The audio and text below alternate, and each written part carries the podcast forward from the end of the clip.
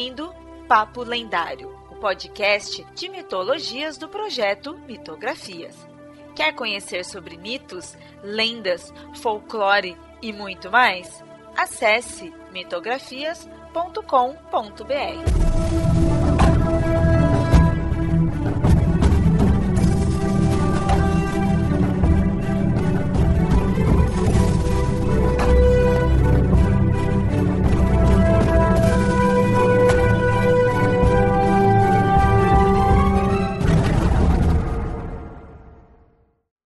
Olá, ouvinte! Sempre avisando, esse episódio foi publicado primeiramente lá no canal do Mitografias no YouTube. Se inscreve e curte os vídeos lá também.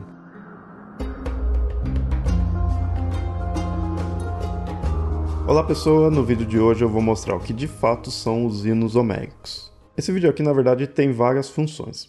A primeira é que eu vou apresentar o que são esses hinos homéricos, mas também esse vídeo vai servir de piloto para uma série de vídeos onde eu vou focar em cada uma das divindades que possuem tais hinos e mostrar as características delas justamente de acordo com esses hinos. Quem ou não, por causa disso, essas são as principais divindades gregas. Acaba mostrando mitos bem conhecidos e aí eu vou mostrar em futuros episódios mais sobre essas divindades são as divindades mais conhecidas mesmo, né? Você vai entender o porquê que cada hino trata aquela divindade de certos aspectos, né? Certos epítetos, nomes, atributos, tudo voltado de acordo com esses hinos. Mas aí nesse episódio de hoje, mais rápido, apenas para introduzir aí e mostrar o que de fato são esses hinos homéricos. O hino é considerado um gênero poético usado na celebração e invocação de uma divindade específica, na maioria das vezes em momentos festivos.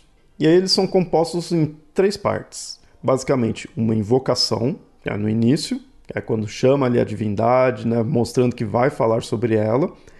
A segunda parte é mais uma narrativa, né, um mito ali mostrando algumas qualidades, alguns atributos, muitas vezes mostrando a ascendência da divindade, o nascimento, né, mostrando características da divindade em si, normalmente a maior parte. E por fim, o encerramento com uma saudação à divindade. Isso é de uma forma geral, nem todos seguem estritamente isso, mas de uma forma geral tem essa estrutura. E aí alguns hinos eles servem até para puxar outros cantos. A gente pode ver, por exemplo, um caso bem, bem emblemático disso é na Teogonia do Exildo. O foco da Teogonia do Exildo é justamente isso, teogonia, ou seja, mostrar a origem dos deuses. Mas ele não começa nessa parte. A primeira parte é um hino às musas, ou seja, está invocando as musas, celebrando elas e meio que pedindo ali para elas contarem sobre essa narrativa. Então, antecede a principal parte que é a teogonia, esse hino às musas. Já os hinos homéricos, eles são vários, né? para ser mais exato, eles são 33 hinos, voltado para 22 entidades, né? 22 personagens míticos. E aí então alguns personagens possuem um, outros dois, outros três hinos. Não é um para cada um por isso que são mais hinos do que personagens em si. O tamanho também varia. Alguns bem curtos são de três linhas, outros são de mais de 500 linhas. Então, alguns são mais simples, outros são mais complexos. Né? Até porque alguns são fragmentados. Nem todos ali estão 100%, mas em geral todos dá para entender realmente ali o que está contando. Né? Alguns são longos o suficiente para ter uma narrativa, outros não. Outros acaba sendo mais uma chamada à divindade, né, uma celebração. Só que assim, a gente não tem muitos dados realmente sobre esses hinos. O que a gente tem realmente é o conteúdo, são os próprios hinos em si.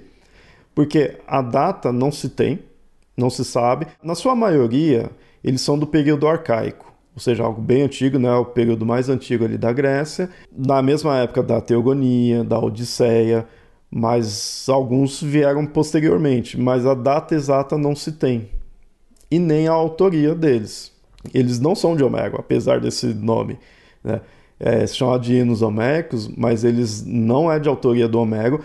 Em certos momentos da antiguidade acreditou-se que era, até porque a estrutura deles são semelhantes ao estilo da poesia de Homero, por isso que se mantém esse nome, hinos homéricos, mas já é certeza de que não é de autoria dele.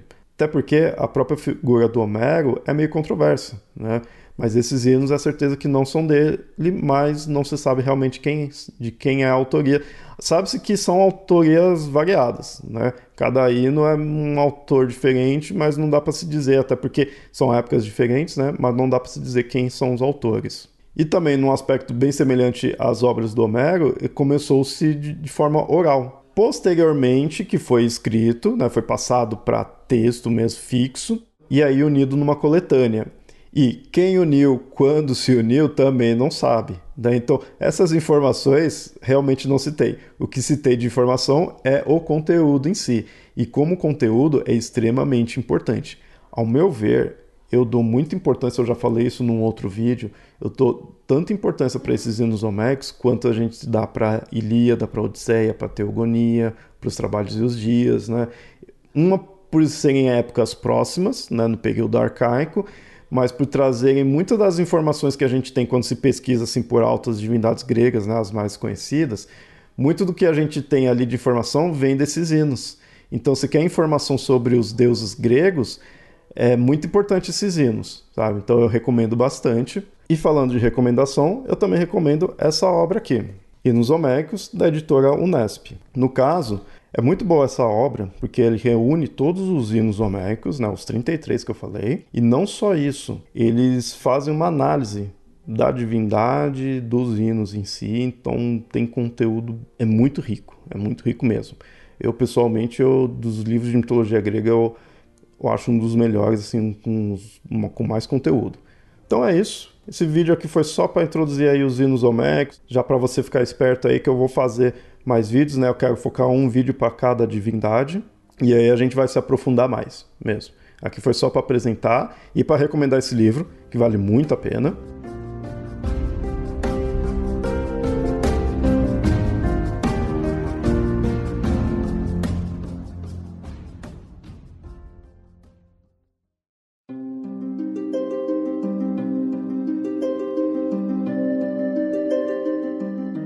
Olá, ouvinte, gostou do programa? Espero que sim. Se gostou mesmo, considere apoiar o Mitografias em catarse.me mitografias ou apoia.se mitografias. Tais apoios são importantes para manter esse projeto no ar. Caso queira fazer um apoio único, pode enviar um Pix. A chave é mitografias.gmail.com. Outro recado é que esse episódio foi originalmente publicado no YouTube. O link estará no post para você assinar o canal. Além disso, siga nas redes sociais, assim estará sempre em dia com todas as publicações. No Facebook você encontra como facebook.com.br papo lendário e no Twitter e no Instagram você encontra como arroba mitografias. Por hoje fico por aqui e até o próximo episódio. Até mais!